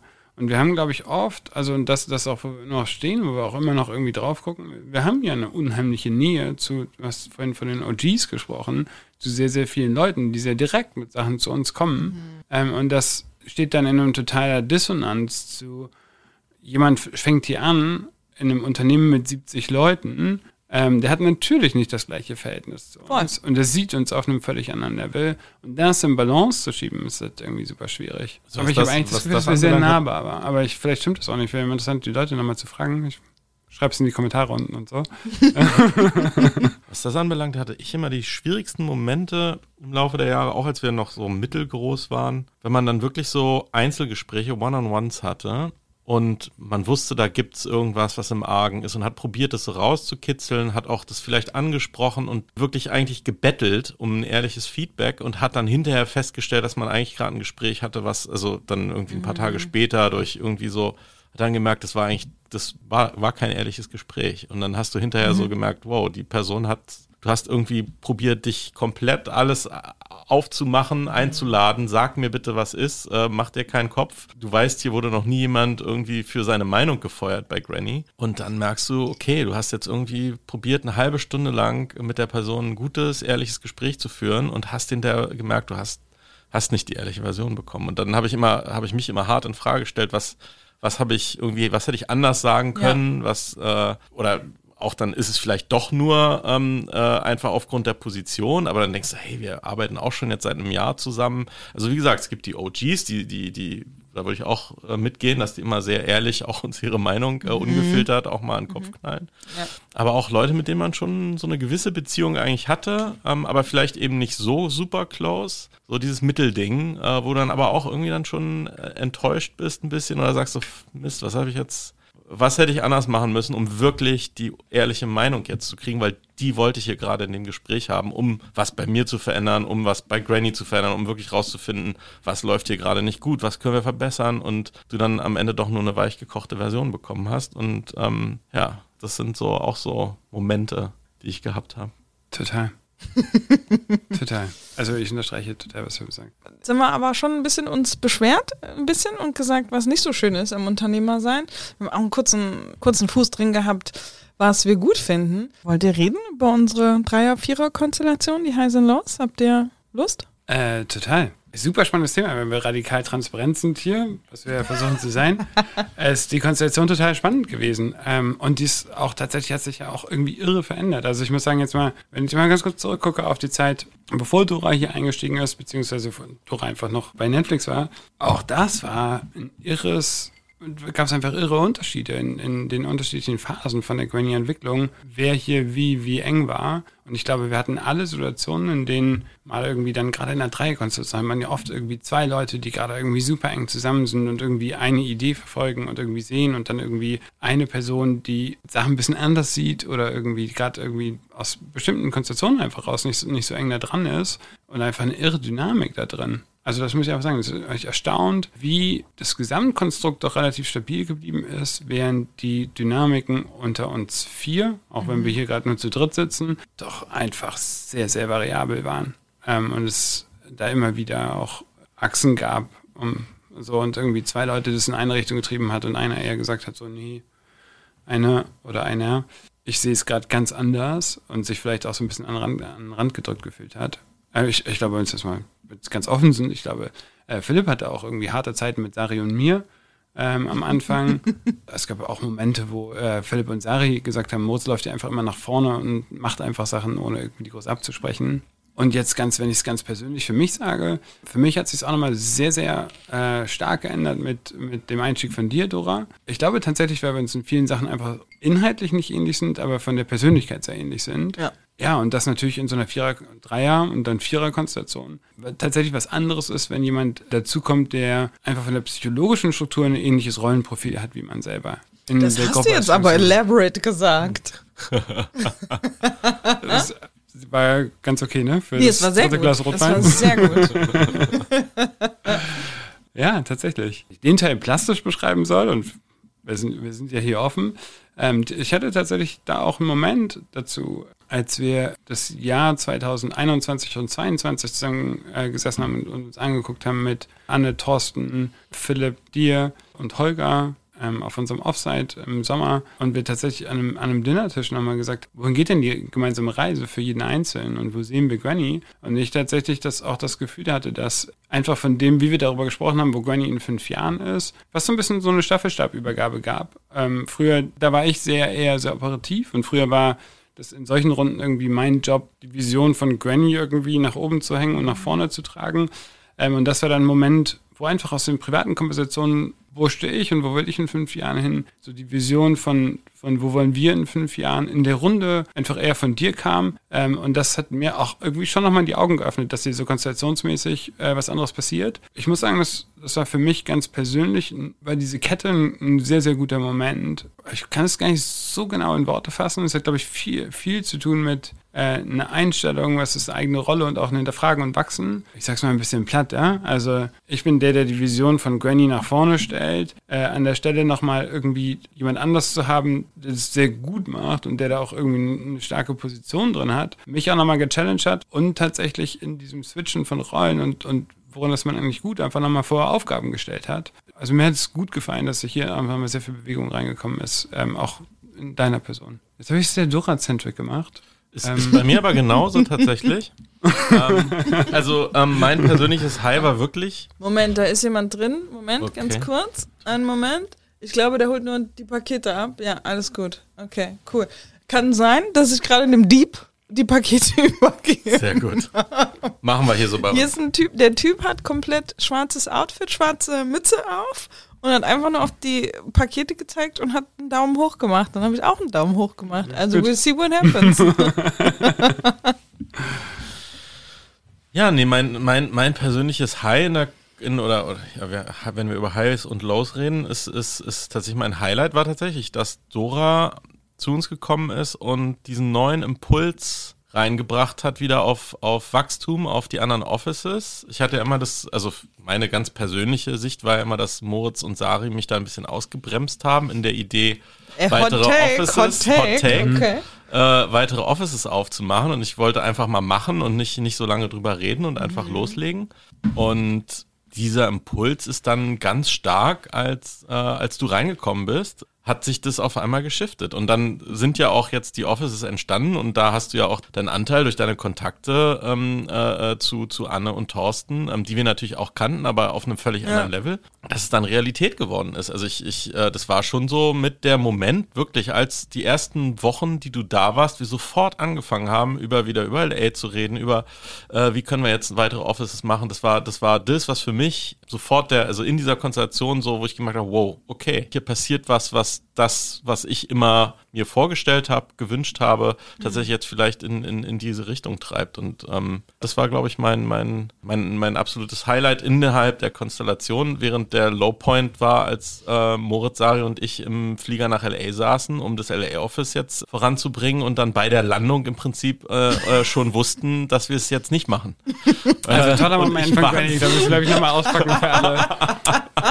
Dora, äh, sorry, Dora war nicht dabei. Philipp, Sari und ich sitzen, LLC gegründet. Wir sitzen in den Flieger nach LA, haben einen Haufen Termine mit Netflixern in LA. Du musst einmal kurz noch das Ja sagen. Es gibt ja quasi zwei LA-Anlaufe. Boah, ich bin so schlecht mit Jahren. Das, ist muss aber, das war 2000. tatsächlich, ähm, das war 2017, also Ja, das ist eigentlich schon im, lange im her. Jahr eins. Das Ja. war im ersten Jahr, haben Ja. wir schon gleich LA gegründet und gesagt, wir wollen jetzt, oder auch wieder beim Gin Tonic entstanden, muss man sagen, im, im Hotel in New York. Komm, wir machen das jetzt. Und dann aber hinterher das hart in Frage gestellt, sind wir zu schnell? Können wir das jetzt schon machen? Verzetteln wir uns? Gab ja auch Feedback von Mitarbeitern, die dachten, wir verzetteln uns und Ich bin immer noch der Meinung, wir haben richtig gehandelt. Also ich bin immer noch der Meinung, dass die Diskussion, lange Dis also nochmal kurz zurück, sitzen im Flieger, fliegen nach LA und diskutieren die Prioritäten für das Business von Granny, kommen an und haben die Entscheidung getroffen, wir müssen die Priorität nach Berlin legen und haben eigentlich alle Termine gecancelt mit einem Netflix an.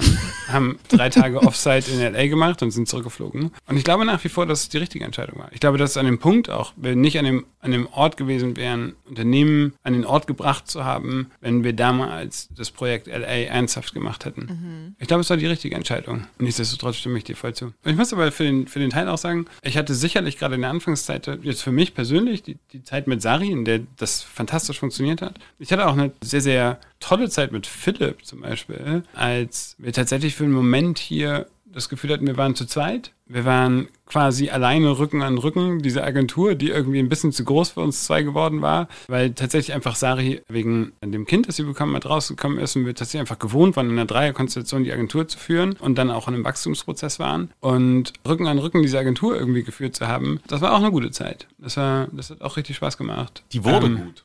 Ja. Die, die war am Anfang sehr konfliktgeladen, glaube ich, weil wir andere Styles hatten. Dann haben wir irgendwann angefangen, Montagabends immer ein Bier zu trinken. Dann hat sich das rapide geändert in meinen Augen. das war eine gute Weil wir dann auf eine, auf eine völlig andere Art kommuniziert haben und ähm, das hat, das, das war, das war ein Lifesaver. Das Bierchen am Montagabend. Ich glaube auch tatsächlich, dass es was, was, also jetzt, auch wenn wir vielleicht das gerade nicht so brauchen, ist es trotzdem eigentlich eine Sache, die wir wieder einführen sollten. Unbedingt, Ja, was ja. vorgenommen Ich haben, glaube, ist wir einfach brauchen das, Auf Montagabend. jeden Fall.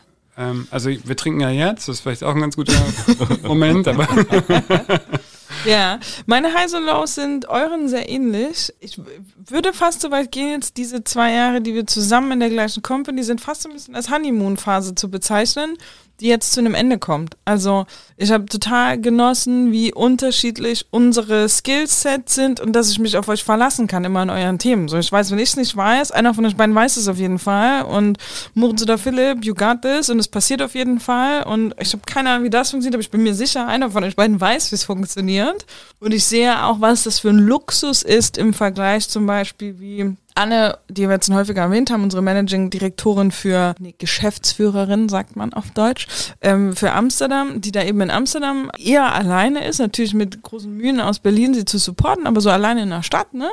Ähm, sehe ich an ihrer Experience, wie Sachen einfach total schwer sind oder irgendwie nicht ganz klar sind, weil sie eben genau diesen Support nicht hat, dass man irgendwie Skillsets hat, die unterschiedlich genug sind, als es auf jeden Fall jemand die Antwort kennt. So, wenn ich ja montags ins Büro laufe und sage, ey, ich habe über das nachgedacht, wie machen wir das, weiß ich, dass wir zusammen das irgendwie hinkriegen können, weil wir unterschiedlich genug sind, als dass jeder in seinen Elementen den Input gibt und dann kann es irgendwie passieren. Und dann haben wir, glaube ich, auch, und das meine ich mit Honeymoon-Phase, und deswegen bin ich ganz froh, dass wir uns für 22 fast so ein bisschen auseinandertun, wäre falsch gesagt, aber mehr Platz geben in unseren eigenen Themen und irgendwie in unseren eigenen Präferenzen. Gab es dann doch genug Punkte, die so sehr Überschneidungen waren, wo ich fast für 22 ich werde Dinge tun müssen, auf, wo ich sonst immer auf euch zurückgegriffen hätte. und ich bin total gespannt. Ich habe Bock auf die Challenge. So, ich will wissen, ob ich das kann oder nicht.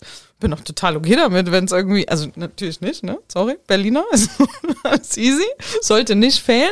Aber ich bin okay damit, wenn ich es nicht gut mache. Ich habe auch Bock auf so eine Experience irgendwie.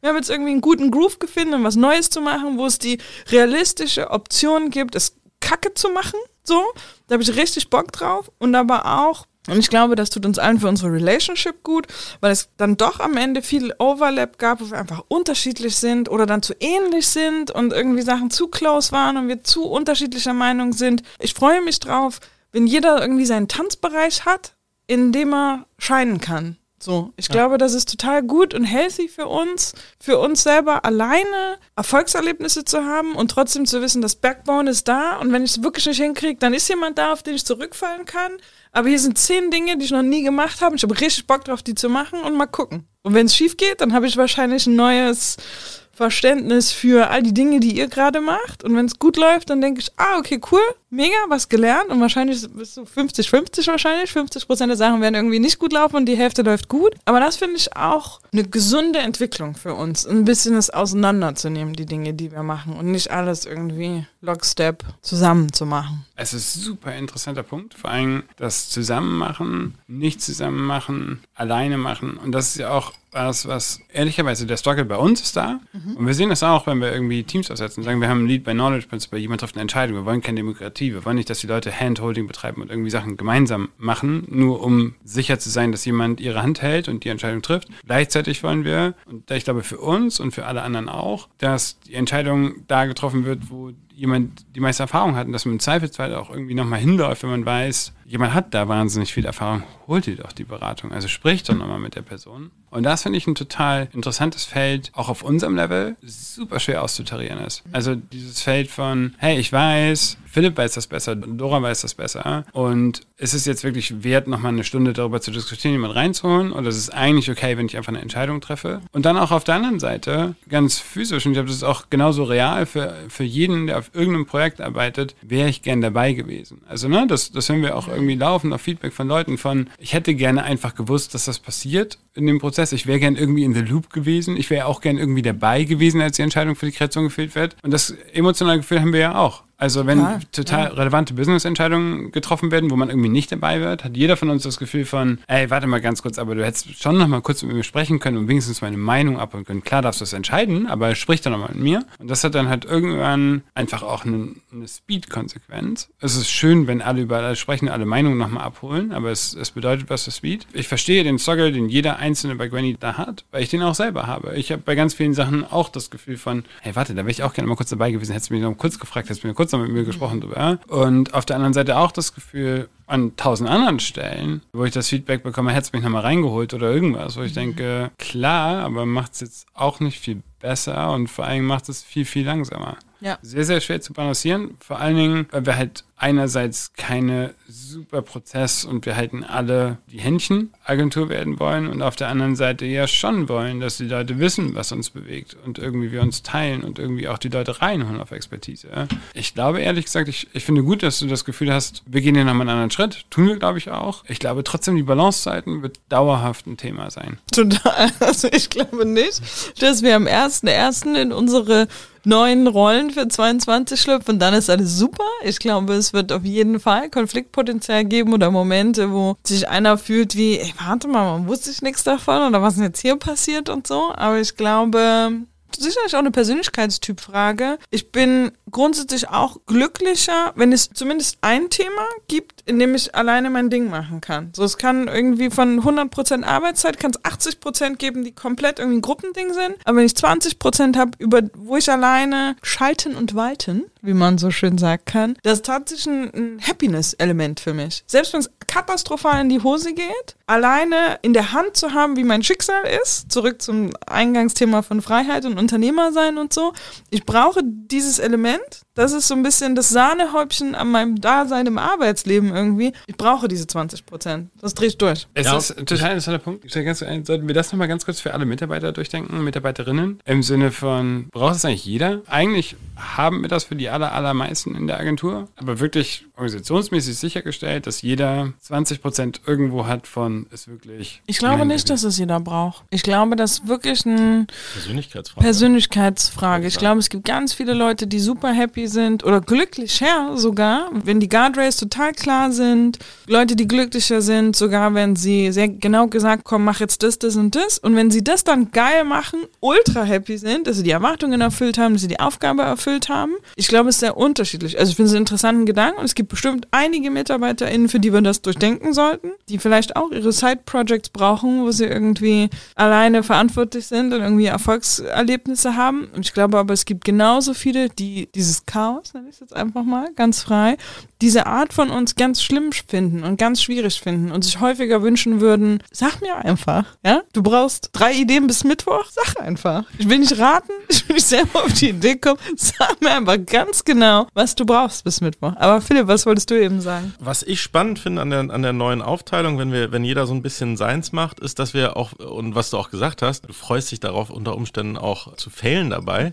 Ähm, Dass wir einfach wieder mal unsere Komfortzone verlassen. Ich habe das Gefühl, gerade was du gesagt hast, was ja auch schön war, die Honeymoon-Phase, äh, wir wissen, irgendeiner von uns weiß das schon. Aber das ist ja auch ein Comfort, den wir damit haben, weil wir wissen, dass einer von uns dreien uns auffängt. Und ähm, wenn ich das jetzt auf mich münze, dass ich jetzt praktisch wirklich mir auf die Fahne geschrieben habe, dass ich die Production integrieren will und, und groß machen will, dann ist es mal wieder so ein Gefühl, mal wieder die Komfortzone zu verlassen. Das war am Anfang auch das, was ich so toll fand an Granny. Wir haben Dinge getan, die wir vorher noch nie gemacht hatten. Wir sind an Sets nach LA geflogen und haben Dinge getan, die wir, wo wir nicht wussten, was wir, also wir haben tatsächlich improvisiert und uns auf unsere Stärken besonnen und, und uns haben es dann auch hinbekommen, weil wir an uns selbst geglaubt haben. Und das ist jetzt so ein bisschen wieder so das Gefühl. Also für mich gerade, ich bin deswegen, ich bin pumped, ähm, weil ich mich auf meine Stärken besinne und mir sicher bin, dass ich jetzt das hinbekomme. Aber es ist auch so ein bisschen Anxiety so, kriege ich das hin? Ja, was ist, wenn es äh, Wie wird's? Ende Ja, nächsten Jahres? Äh, werde ich meine Ziele erreicht haben? Habe ich da was hingestellt, wo alle dann auch stolz auf mich sind, äh, dass ich einen guten Job gemacht habe? Oder Ja. habe ich es nicht hinbekommen? Aber das ist, das, das finde ich das Schöne eigentlich daran, an dem, wie wir das jetzt angehen, dass wir so ein bisschen uns aus unserer, wir haben ja schon eine gewisse Komfortzone erreicht, würde ich sagen, jetzt in der Größe, jeder hatte seine Rolle und es war jetzt so ein bisschen eingespielt und deswegen finde ich es schön, dass wir jetzt im Rahmen dessen äh, so ein bisschen mal wieder die Komfortzone verlassen, was wir auch von den Mitarbeitern eigentlich immer wollen. Wir wollen ja, dass die nicht in ihrer Comfortzone sind. Wir wollen, dass die Leute was Neues wagen, ein bisschen edgy an Sachen rangehen und das machen wir jetzt mal wieder. Finde ich schön. Du hast edgy gesagt. Das heißt,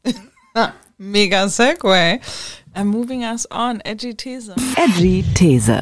Hot Take Nummer eins, von dem ich hoffe, dass wir ihn zusammen diskutieren können. Full Transparency. Wir diskutieren gerade alles offen zu legen und zwar auch Gehälter. Jeder, jede, jeder und jede Granny soll wissen, was alle so verdienen. Wir reden von der Salary Matrix, ähm, wo einfach jeder sich selber ausrechnen kann, was man verdient in seiner oder ihrer Rolle und auch im Zweifelsfall, was wir verdienen. Nicht nur im Zweifelsfall. Der Fairness halber müssten eigentlich auch alle wissen, was wir verdienen. Und mein Hot Take ist, that's the way to go. Das ist, ähm, wie man Gehälter macht in 2021 und beyond. Ich finde den gar nicht so hot. Also, wenn wir mal ganz ehrlich sind, Das ist ein lauwarmer Take, ja? Ja, lauwarmer Take. Also, als wir mit Conny angefangen haben, waren alle Verträge von allen Leuten, inklusive unserer und unserer Gehälter, in einem Google Drive-Ordner, auf den alle Access hatten. Es verklagt uns bitte niemand. Das ist nicht okay. Ich- Wir entschuldigen uns auch dafür. Wir entschuldigen uns jetzt.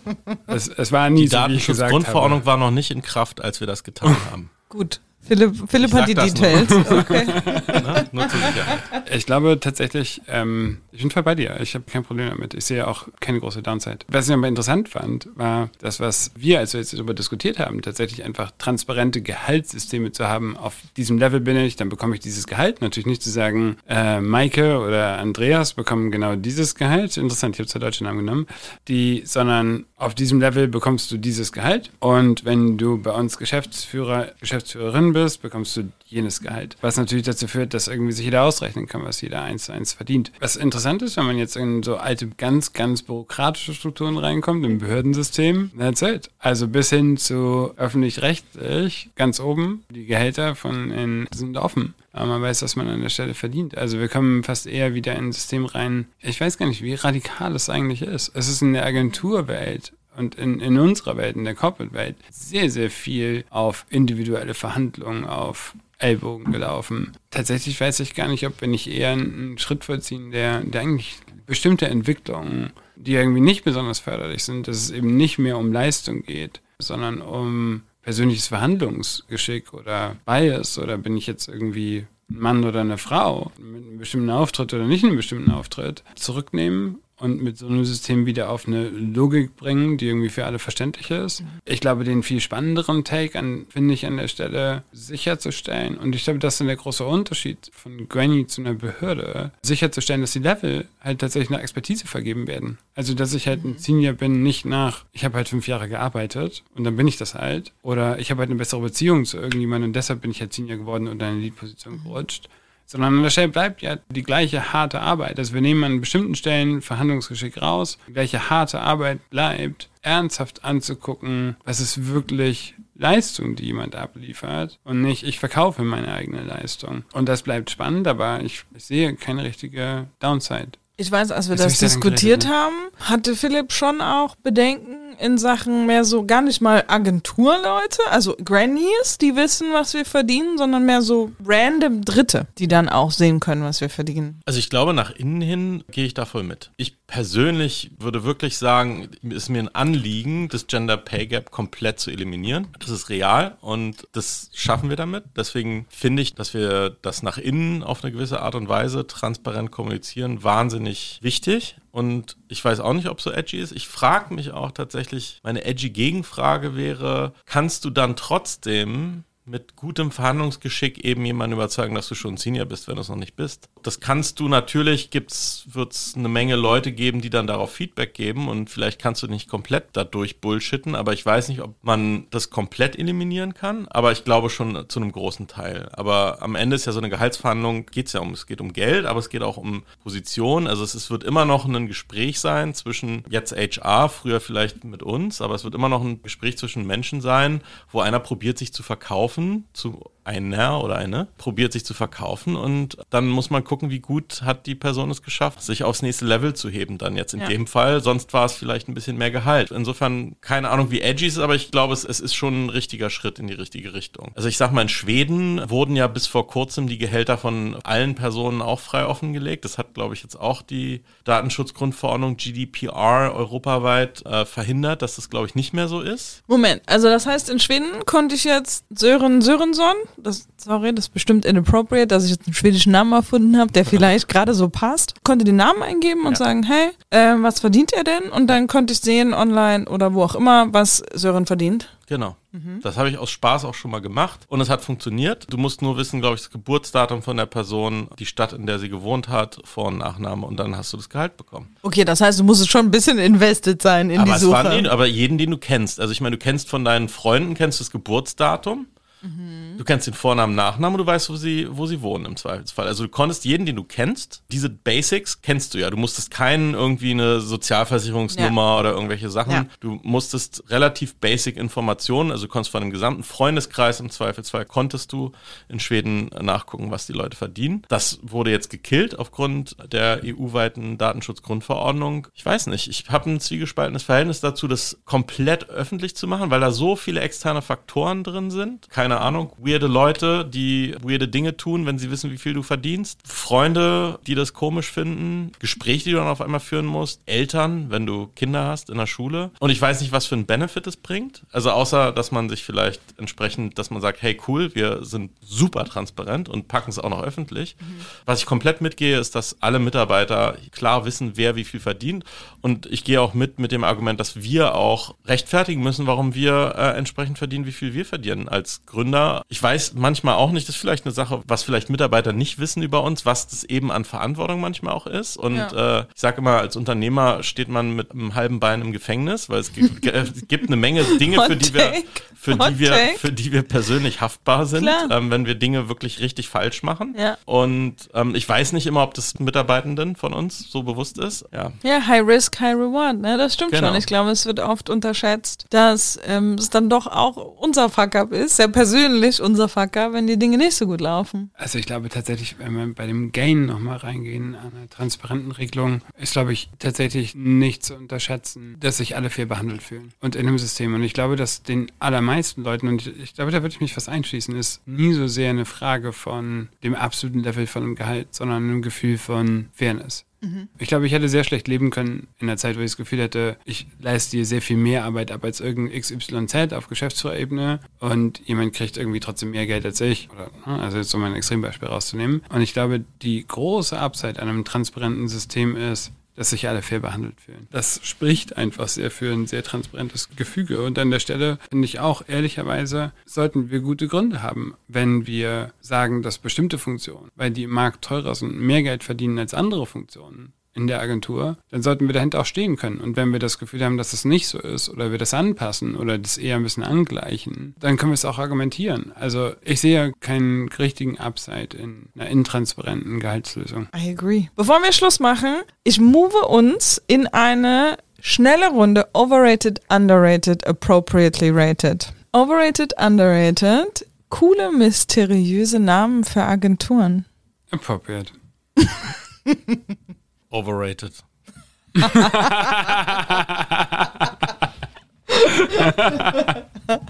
Okay, okay, cool.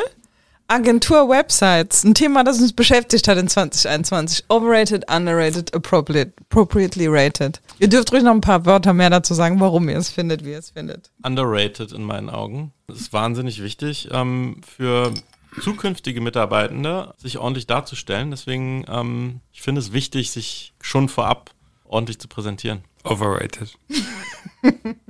Warum? Tatsächlich finde ich bei Philipp, dass die Webseite tatsächlich in erster Linie dafür wichtig ist, dass Leute ein Gefühl dafür kriegen, was für ein Laden wir sind. Ähm, und das ist auch wichtig. Leute gucken eine Anlaufstelle an der Stelle. Wenn wir über eine Agenturwebseite sprechen und ich, ich freue mich sehr auf die neue Seite, für die ich auch irgendwie Verantwortung habe und irgendwie gerade sehr viel Arbeit reinstecke, dass wir eine schöne neue Webseite haben. Trotzdem ist das tatsächlich so, dass ich, dass viele Leute das Gefühl haben, dass wir uns damit nach außen präsentieren. Und de facto präsentieren wir uns mit der Arbeit nach außen alles, was ich gelernt habe, über die Arbeit, die wir nach draußen stellen, über die Arbeit für Kunden, die wir nach außen stellen und das, was Leute sehen. Also es gibt ein paar Leute, die sagen, ja, schöne Seite oder grauenhafte Seite oder whatever. Das ist am Ende tatsächlich nur ein, die tut immer so, als wäre die Client-Facing, also als würde die verkaufen Richtung Kunden. Das ist komplett egal. Kunden haben von uns gehört, die haben Cases gesehen, wir treffen die in einem Meeting. Das ist, was zählt. Die brauchen vielleicht nochmal einen Ort, wo auf der Seite das gleiche draufsteht, was im Meeting drin war. Aber das reicht. Also niemand liest die ganzen Cases, die da drauf sind. Niemand geht durch die ganzen Texte. Niemand, niemand liest das. Außer tatsächlich Leute, die sich bei einer Agentur bewerben. Warum ich glaube, dass sie overrated sind, ist, weil alle auch intern das Gefühl haben, oh, das ist unser Interface in die Welt, ja, wo wir uns darstellen, wo ich drauf bin, wo unsere Agentur drauf ist. Das ist was, das ist vielleicht auch schön, wenn die Eltern da drauf gehen und sich das angucken. Aber that's it.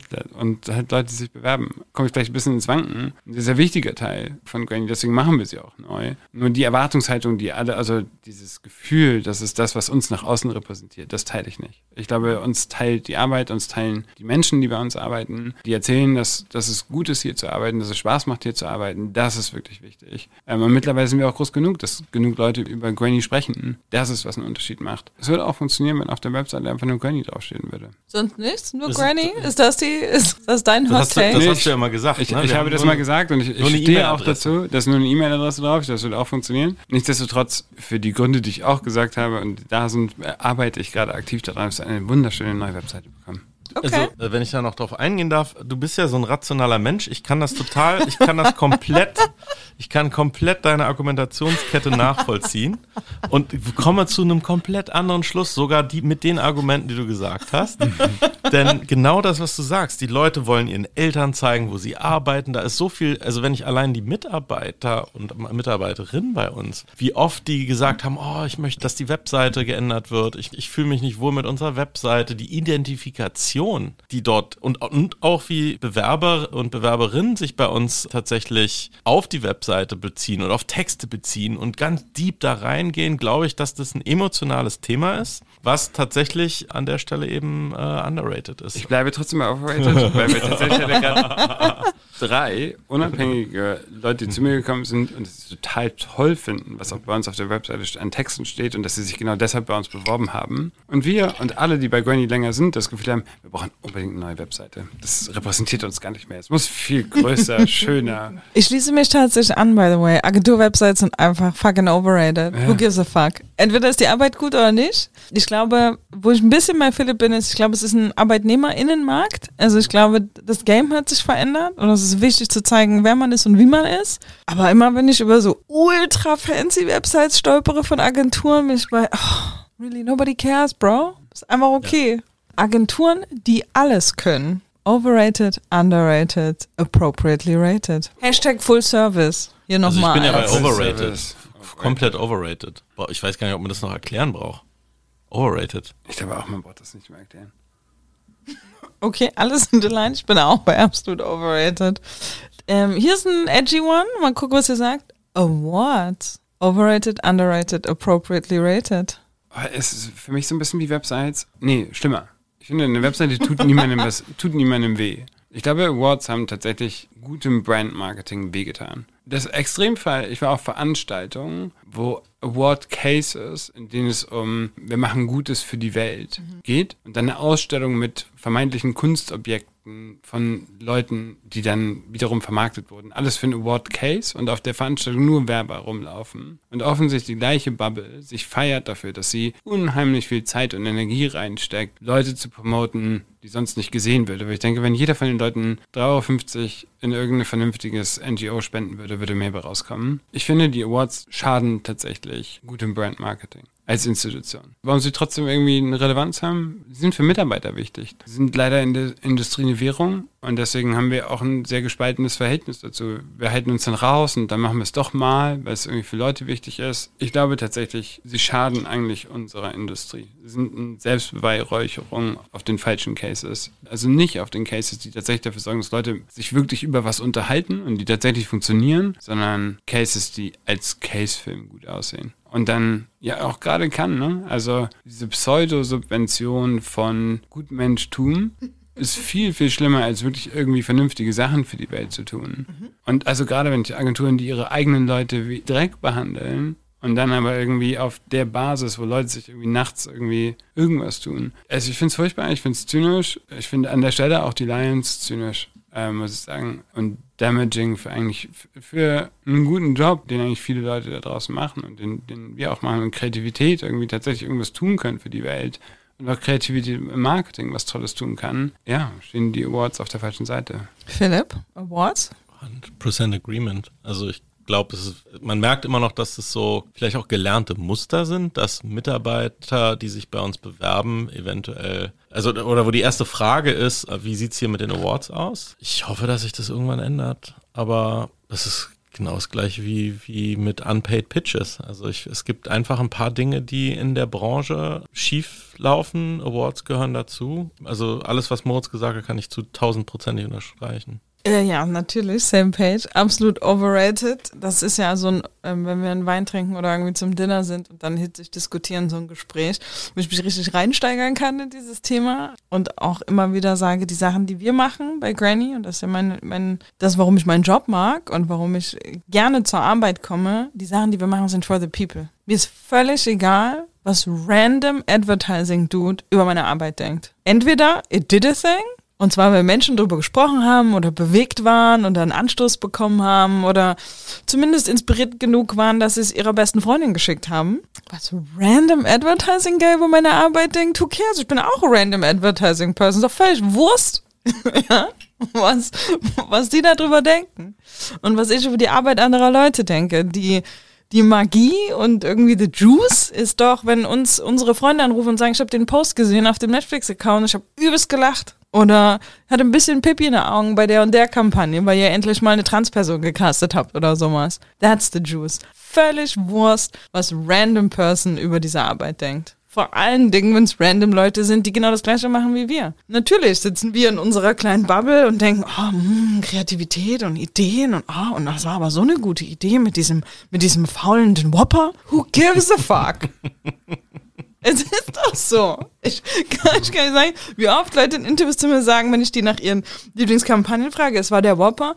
I get it, I get it, gute Idee, but what did it do? Hast du geweint? Hast du gelacht? Hast du, who cares? So, und wenn nicht, vor allen Dingen die Zeit, die wir dann doch am Ende ja auch mit Kunst verbringen, so ein bisschen, also ne, industrielle Kunst, aber dann trotzdem so ein bisschen Kunst, wenn nicht irgendwas davon, von dem, was wir tun, abfällt auf wichtige Themen und Kultur und vielleicht ein bisschen Change irgendwie in der Welt, warum dann überhaupt antreten? Musings zum Schluss. Gibt es irgendwas, was sich Menschen eurer Meinung nach im Internet angucken müssen? Habt ihr einen Account oder einen Channel oder irgendwas? Wir sagen müsst, wenn die Leute das nicht gesehen haben, dann ist deren Leben verloren. Dein Leben Verschwendet. verloren. Leben verschwendet regelrecht. Ich glaube, das gibt's nicht. Das gibt es nicht. Das gibt's gar nicht. Noch ein Hot Take, ja? Nee, Also ja, es gibt Hot natürlich tolle, tolle Accounts, die man vielleicht folgen sollte. Ich glaube, aber jeder, der oder die diesen Podcast hört, kennt die wahrscheinlich die alle schon? schon. Das sind, äh, keine Ahnung, ich glaube, ich habe keine, dazu bin ich zu boring, als dass ich irgendwie Influencers in the Wild kennt, kennt, kennt man. Jerry of the Day kennt man. Und People Magazine. Auch People Magazine Nicht natürlich. vergessen.